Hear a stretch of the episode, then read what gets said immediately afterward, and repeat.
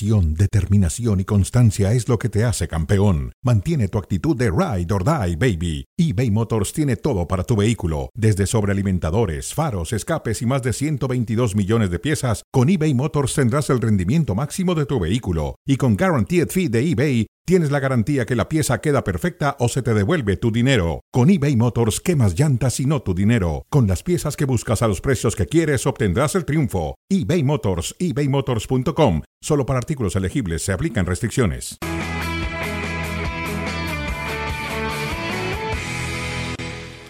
Es como siempre un gusto saludarles en Fuera de Juego ahora que han regresado las ligas. Tenemos actividad en eh, España, también actividad en Alemania. Tienen que ver cómo empezaron las cosas en la Bundesliga entre Bayern Múnich y Bayer Leverkusen. Paco Gabriel, ¿cómo estás? Qué gusto. Muy bien, Ciro, un gusto aquí estar con ustedes, acompañarte en esta transmisión de Fuera de Juego. Con muchísimo gusto, durante media hora, en un instante más también estará con nosotros Richard Méndez para platicar de uno de los juegos de la jornada, el Fútbol Club Barcelona, que recibe la visita del Betis. Me río porque las castañas que me habéis dado y estoy, y estoy en el de Best. Tremendo esto. parece, parece una broma. ¿eh? el proceso que se ha sufrido y ahora te ves en el de Best. Dices, oh, a ver qué ha pasado aquí. No entiendo nada, ¿no? Bueno, es trabajo de, del equipo, no, no le doy demasiada importancia. Tampoco le daba demasiada cuando era jugador ni ahora entrenador. Aquí se trata de, eh, de priorizar los éxitos colectivos, ¿no? Bé, en principi de la MIN eh, és curiós perquè fa tres setmanes em, em dèieu que no, no m'atrevia a posar-lo i ara em dieu que no el posi tant. O sigui, aviam, eh, us, heu, us heu declarat també vosaltres, no? Llavors nosaltres el, el cuidarem, el mimarem, li donem tota la confiança, eh, el tractarem com un mes, a pesar, a pesar que té 16 anys i és evident que, que treballarem amb ell, per això també el rol de Boyan serà important en aquest sentit, eh, és un futbolista que seguirà sent important, jugui de principi, jugui la segona part. Sí, al final cuando llevas toda la vida pues formando parte de, de, un equipo, entrenando cada día, jugando los fines de semana, se te hace raro, eh, lo echas de menos, pero, pero bueno, fui, fui honesto, tenía bastantes ofertas por ahí, pero creía y sentía que, que no estaba preparado, necesitaba eh, descansar, necesitaba parar, poner eh, la mente en orden y, bueno, yo creo que, que, me ha venido bien, he vuelto con, con muchas ganas, con, con mucha ilusión y, y, nada, dejar un poquito atrás todo, todo lo malo, ¿no?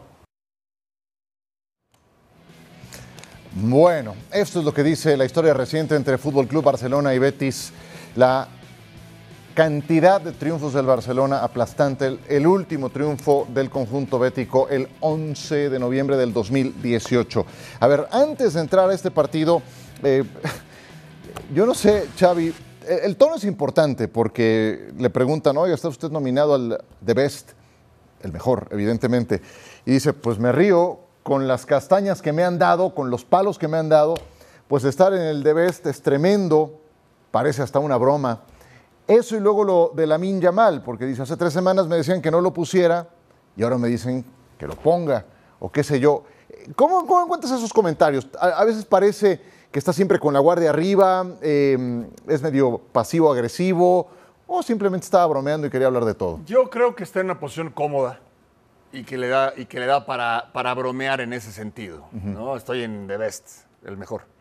Eh, y entonces ahí, sí, sí, ahí agrega todo lo que ya escuchamos, porque mm, sobra, es normal que suceda eso. Oye, ¿por qué vas a poner al de 16 años? ¿O por qué no pones al de 16?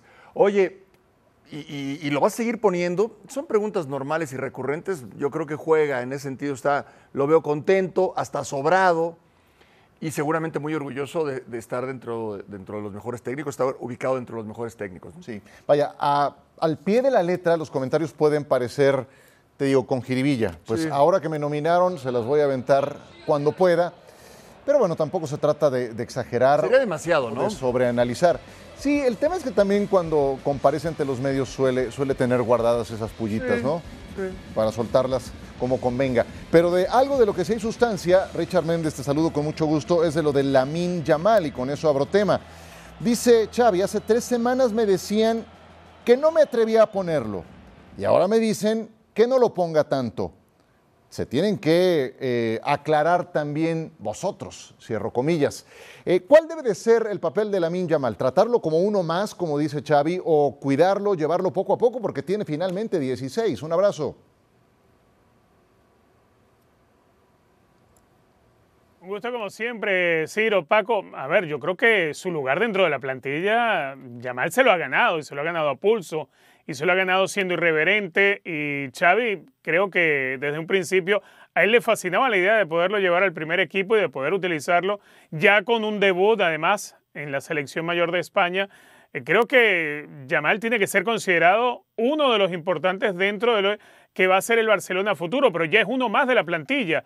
Ahora el regreso de Rafinha pues te hace pensar en que Xavi tiene la oportunidad de administrar minutos. Obviamente, yo creo que, que lo justo es que Rafinha regrese y vuelva a ser titular, más allá de, la buena suplencia que le hizo Yamal, de haberse ganado el lugar, pero sin duda alguna tiene que entrar dentro de esa dinámica de las rotaciones. Es uno más ahora de la plantilla, es uno más del primer equipo.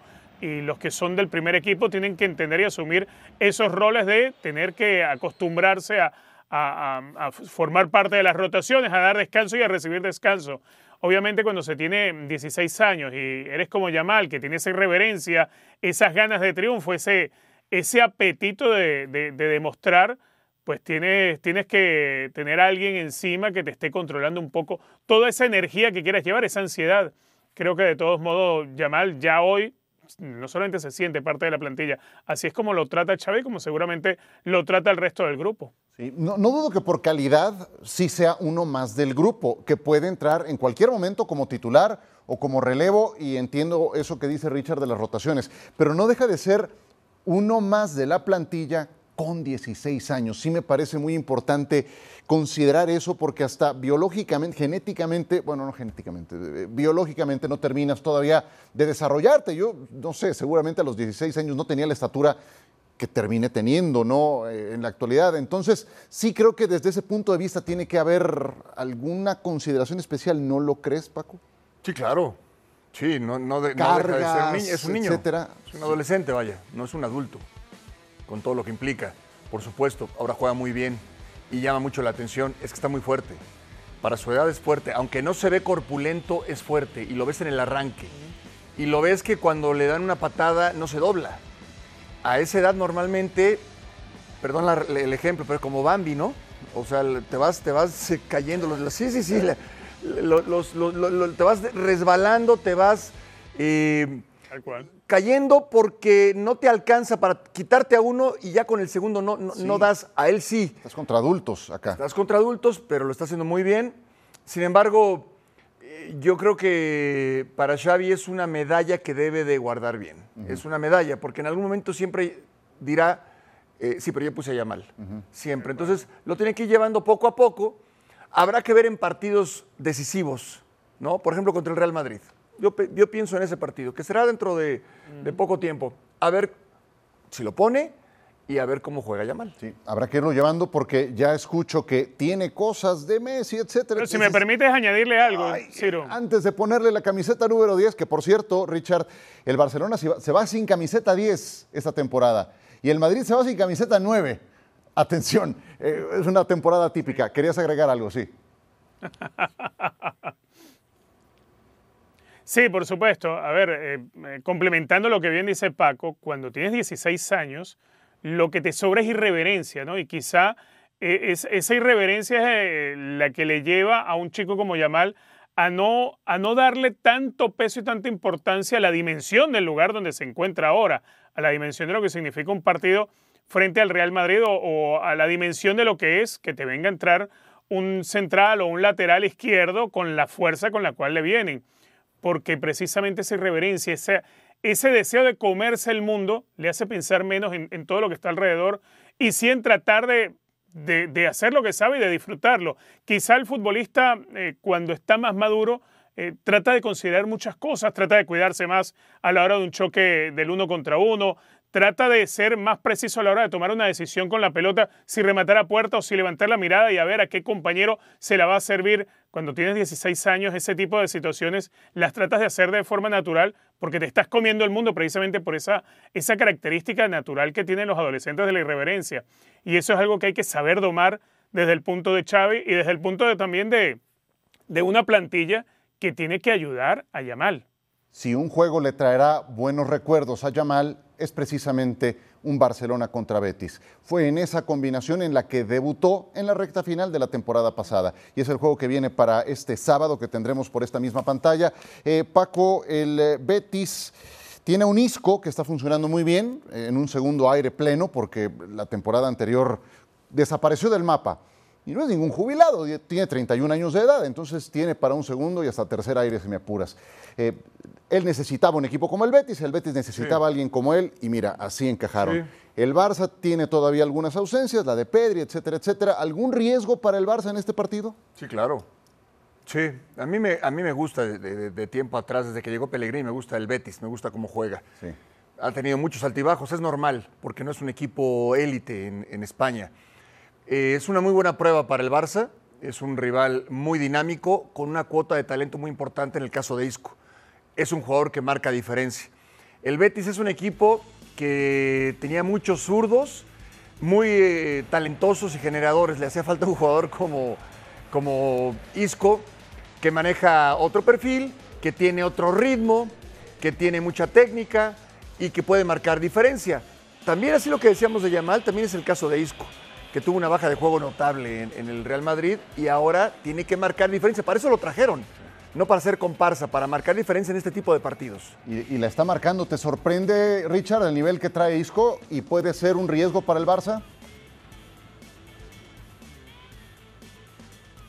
Lo que me sorprende es que lo haya recuperado. Yo mm, siempre pienso, cada vez que hablamos de Isco, y, me viene inmediatamente a la memoria, aquel Isco que, que Zinedine Zidane lo utilizaba en el sector de la cancha donde alguien faltaba y era como destapar un hueco para tapar otro y el que siempre iba a resolver situaciones era Isco y uno pensaba, bueno, algún día va a faltar el arquero y va a ser Isco el que termina atajando porque lo utilizó prácticamente en todos los puestos de la mitad de la cancha, lo utilizaba en el ataque, Isco, fue demostrando esa, esa docilidad para adaptarse a funciones y roles que se le asignaron después de que vino aquel bajón eh, de Isco en su nivel de juego, incluso yo creo que en su molestia interna también dentro del Real Madrid, donde no se sentía lo suficientemente apreciado. Esta es una oportunidad brillante y, y creo que comprende él que ahora sí está en un equipo donde él es el importante, él está llamado a ser la figura de este plantel y él es el que tiene que tratar de que hacer de hacer que todo gire bien en torno a él. Eh, arrastra liderazgo, arrastra experiencia y mucha. Y para un partido como las dimensiones del partido que va a enfrentar al Barcelona, habla y mucho el tener a alguien con esa experiencia. Aparte, la presencia de Manuel Pellegrini, creo que, que a través del verbo el técnico chileno puede eh, estar logrando grandes cosas en ISCO para influencia del plantel. Eh, además, no se nos olvide, ¿no? Los equipos de Pellegrini son siempre equipos muy justitos, no les sobra y no les falta nada. Y creo que así es como, como va a ser este, este Betis de esta temporada. Puede sí, por supuesto, ser un peligro, un riesgo para el Fútbol Club Barcelona. Por lo que hablábamos, aunque, aunque a Isco nunca le fue bien frente al Barcelona, pero eso era con el Real Madrid. Eso era con un equipo donde Isco termina no sintiéndose querido, Isco termina yéndose no mal, pero yéndose sin, sin, sin demasiadas ilusiones. Hoy en día sí es un momento de ilusión. Y si hay cosas peligrosas, y Paco lo debe saber, es un futbolista ilusionado. Ilusionado y además eh, que ha encajado muy bien aquí, porque el Betis había perdido a Sergio Canales, que se fue bien vendido al Monterrey y llegó Isco para cumplir con esas funciones. Una última, Paco. Eh, uno ve la muestra, que es apenas corta, del Barcelona en esta temporada. Le ganó al Cádiz, sí, al Cádiz, es un equipo que pelea por evitar el descenso. Al Villarreal en un 4 a 3 loco, admitió tres goles y le anularon uno más al, Villarreal. Contra los Osasuna ganaron con un penalito, si me permiten el término, un penal muy dudoso y cuando Osasuna jugaba mejor. Eh, ¿Qué tan lejos estamos todavía de ver al Barcelona, al Barcelona campeón, a ese Barcelona que, está defendiendo el título? Ahorita que dijiste, perdón, que lo, mencionó, que dijiste el penalito, hay penalote y en Jalisco la penal. La penal. Sí. Estamos, Jalisco, estamos muy, por muy. Supuesto, por supuesto, en, día, en día festivo, en festejo para, para el Día de la, Independencia en México. Eh, yo creo que, que, es el momento para demostrar, Ciro. Yo creo que a partir de ahora, muchas declaraciones de Xavi, de lo del Cádiz, por ejemplo, en algún momento lo metió en problemas en la, temporada anterior. Eh, yo creo que es el momento para saber qué podemos aspirar o qué podemos esperar o a qué aspira el Barça. A partir de ahora, ya no hay más que hablar, ya están las contrataciones que tienen que estar y tiene que demostrarlo partido a partido del Barça si está para competir en liga. Y, si este equipo le da para competir en Champions. yo, sí creo, Richard, que está todavía lejos. Ter Stegen nos ha salvado en, los momentos más complicados. Final, yo sé, para eso está el arquero. Ah, no hay penales eh, chicos ni grandes, hay penales, punto, también me lo sé. Pero, pero el trámite del partido ahí está. ¿Coincides en que todavía le falta al Barça para alcanzar ese nivel de campeón?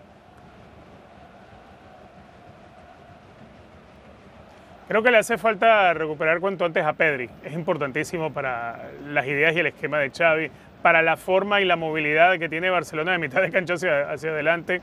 Eh, creo que a veces Barcelona confía demasiado en esa tenencia de pelota, en esa posesión que a veces termina siendo abrumadora, pero a la vez aburrida, pero que le permite a Xavi sacar resultados y cuando tienes la pelota en los pies es más difícil que te ataquen. Y creo que ahí, ahí se interpreta bien para este Barcelona. Yo creo que sí, que está un poco lejos todavía, pero mm, ya no, ya no hay tiempo para más excusas. Ya lograste armar la plantilla con lo que querías, la adición de John Cancelo tiene que ser un aliciente para eso, ver en qué lugar vas a utilizar o cómo lo vas a utilizar y las veces que lo vayas a hacer con John Félix, eh, eh, tratar de encontrar eh, el santo para que Robert Lewandowski se asemeje al de la temporada pasada, pero sobre todo lo que hoy yo veo que al Barcelona le sigue faltando es recuperar a Pedri. Por supuesto. Eh, primera mitad del programa dedicada al Fútbol Club Barcelona. Por cierto, la renovación de contrato de Xavi está en puerta hasta el 2025. Esa renovación es inminente, pero toca turno al Real Madrid. ¿Qué es lo que le viene al Real Madrid? Un calendario saturado. Estos son los partidos que van a enfrentar en los próximos 21 días. Son siete juegos. Real Sociedad, que poco a poco va tomando su nivel. Ya explotó en el juego anterior con un partidazo de taque cubo. Luego les toca Unión Berlín, una de las revelaciones la temporada pasada en la Bundesliga en Champions.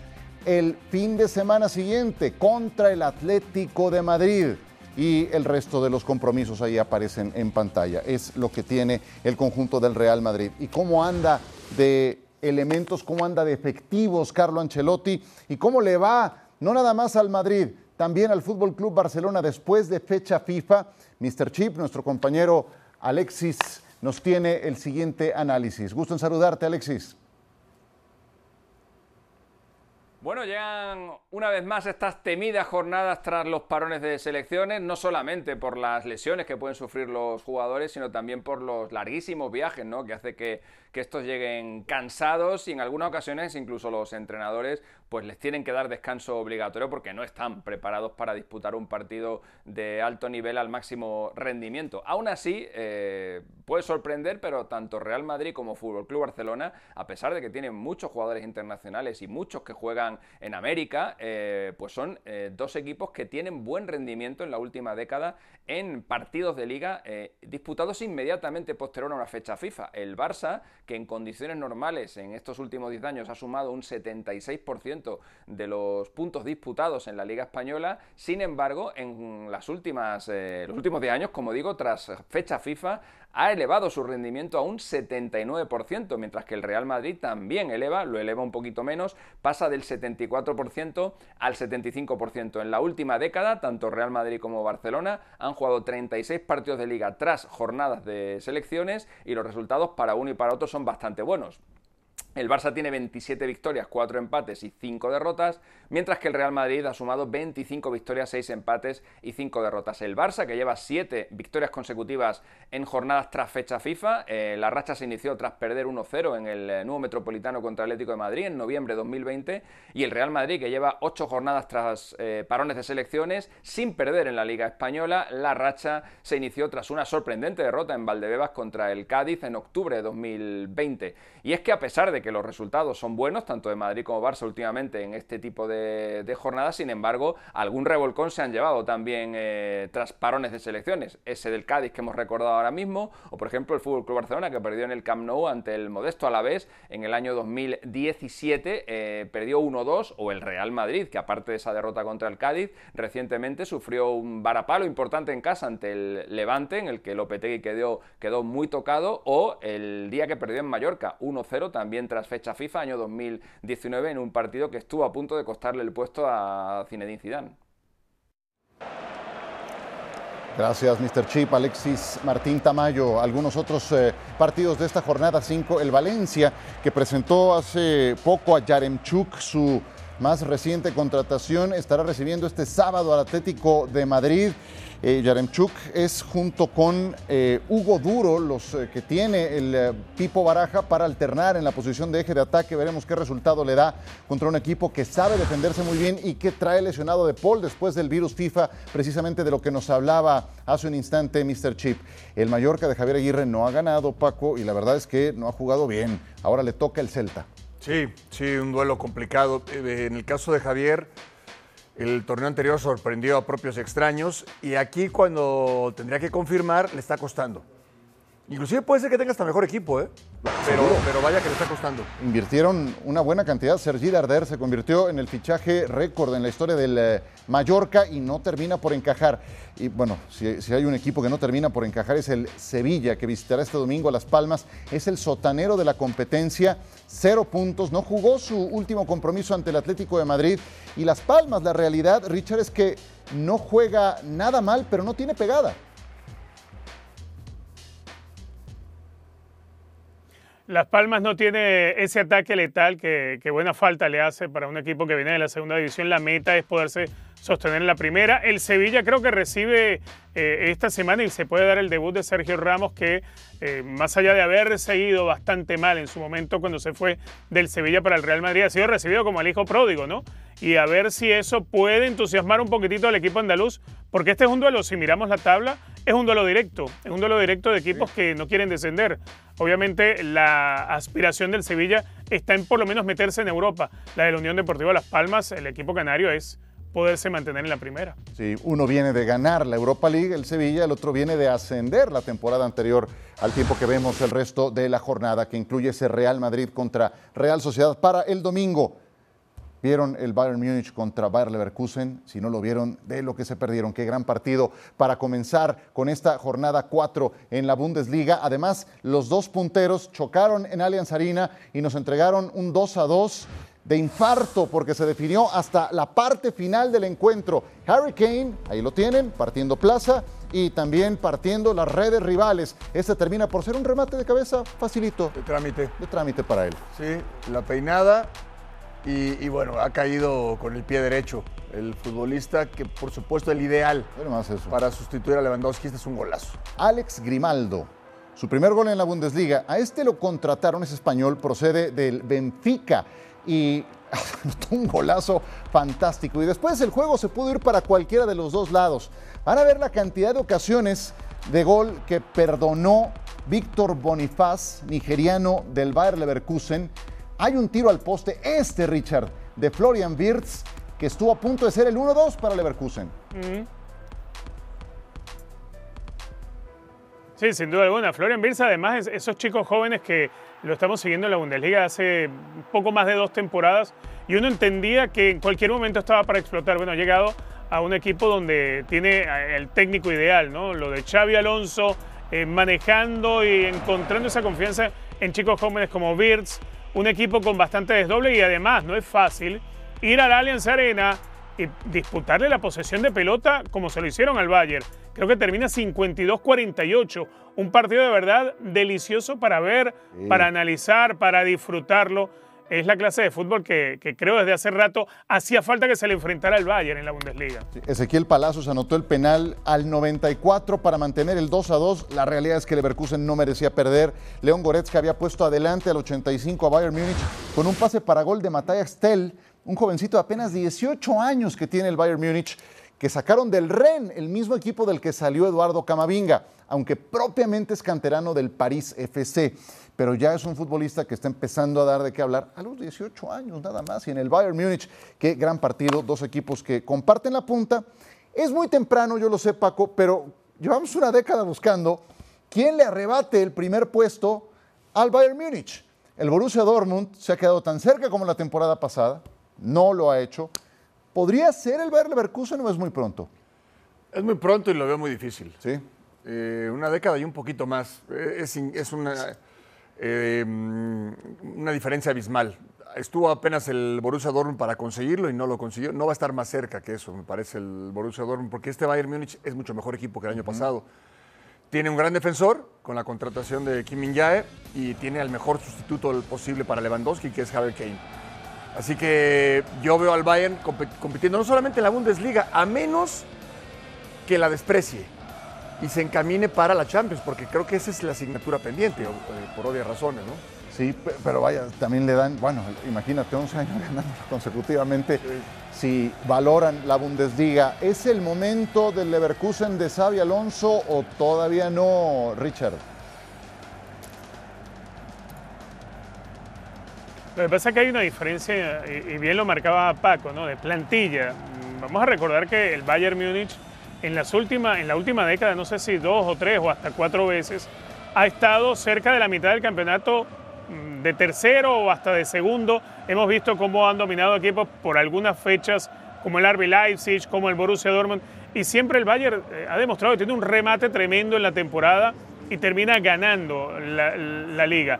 Lo hace porque tiene una plantilla importantemente competitiva y en el caso de Leverkusen, sí, más allá de alguna que otra figura, de contar con un defensor central como Jonathan Tag, de tener un, técnico que les ha llevado a una forma de entender e interpretar el fútbol en la cancha que por ahora les rinde. El tema es que tú puedes tener muy buen técnico y alguno que otro buen jugador, pero si no tienes una plantilla suficientemente profunda, pues se te va a caer en algún momento hay un ejemplo parecido a lo que podríamos tener en esta temporada con el Leverkusen y es lo que sucedió la temporada pasada con el Arsenal de Mikel Arteta, una plantilla sin profundidad y que le estuvo peleando hasta cierto límite el campeonato del Manchester City, pero después hay un repunte del equipo de Pep Guardiola que sí, tiene más elementos, es un plantel mucho más profundo.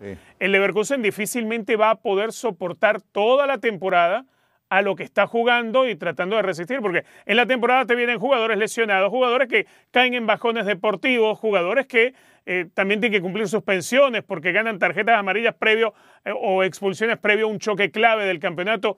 Y eso es algo con lo cual tú únicamente puedes lidiar administrando y dosificando bien a tu plantilla. Y yo no veo esa profundidad hoy en el Leverkusen. Por eso me anima, me gusta ver lo que está pasando ahora, pero yo no sé si eso se va a poder sostener. Sí, yo estoy de acuerdo contigo. Y vamos a estar también todos de acuerdo en que si en algún lugar podría ser natural ver a Xavi Alonso, es como entrenador del Real Madrid. Pero yo siento que le faltan horas de vuelo. Eh, pero también le faltaban horas de vuelo a Zinedine Zidane. A todos. Y ve lo que hizo. Y a Xavi. En su momento. ¿A este lo ves más tarde que temprano tomando ese rumbo ¿O sientes que se puede saltar algunas etapas de picar piedra por su historial como jugador y lo que ya empieza a demostrar? No, yo creo que, yo creo que le falta mucho camino por recorrer. Todavía. también no, no, son esbozos apenas y eh, no, no, no, no, te podría decir si va a ser un buen técnico muy bueno o va a ser intrascendente. No hay ninguna referencia todavía. Creo que tiene una gran formación tiene referencias importantísimas. Mourinho, Guardiola, sus maestros. Sí, claro, por supuesto. Benítez. Ajá. Eh, el Bosque. Sí, claro, imagínate nada más. Pero el tema no es ese, el tema es cómo lo trasladas y cómo lo explicas y cómo tus jugadores te pueden entender como tú lo entendiste. Es, es temprano todavía, es temprano. Sobre todo hablaste de lo de Zinedine Zidane, yo creo que es un caso irrepetible. Sí, porque banquillos del Madrid solamente hay uno y para dar la talla está, está difícil. Y, en ese tamaño, porque no es que haya ganado una Champions, no, ni dos. Sí, sí, sí, sí. sí. Eh, lo de Xavi Alonso, si es para irlo siguiendo, eh, Richard, tú lo, lo transmitiste toda la temporada pasada. Cuando él toma al equipo, estaba en zona de descenso. No solo lo saca de ahí, los mete a puesto europeo, llegan a semifinales de Europa League. O sea, ahí empieza a entregar credenciales sobre la mesa, ¿no? Sí, totalmente. Además que creo que tiene un, nivel de convencimiento sobre, sobre el plantel y una influencia que, que es importante y creo que es uno de esos puntos básicos, y bien lo citaba Paco, ¿no? Porque una cosa es tener el recorrido, tener la experiencia, el conocimiento, pero la otra es saberlo trasladar y convencer al jugador de que lo puede lograr, ¿no? De que lo puede hacer. Pareciera ser que Xavi tiene esos ingredientes. Ahora, me gustaría agregar algo eh, con respecto a, que muchos pensamos que Xavi Alonso puede ser ese técnico ideal para el Real Madrid en el futuro. Pero yo creo que ese lugar, pensando y conociendo cómo es Florentino Pérez, eh, lo tiene de primero en la lista Raúl González Blanco, que viene precisamente del Castilla, y creo que Florentino es más afín a Raúl que al propio Xavi Alonso, aunque estemos de acuerdo en que Xavi Alonso va a llegar a ser un gran técnico. Muy bien, pues ya sabemos cómo es la historia con Ancelotti, ya está incluso comprometido con la selección de Brasil, su contrato termina al final de esta temporada tendrán que pasar todavía algunas cosas para que eso se concrete. Barcelona contra Betis lo tendremos por esta misma pantalla. Qué eh, gran inicio de jornada con este 2 a 2 que les presentamos. Deja el listón muy alto y qué gusto compartir mesa con Richard Méndez y con Paco Gabriel, señores. Muchas gracias y un feliz festejo de día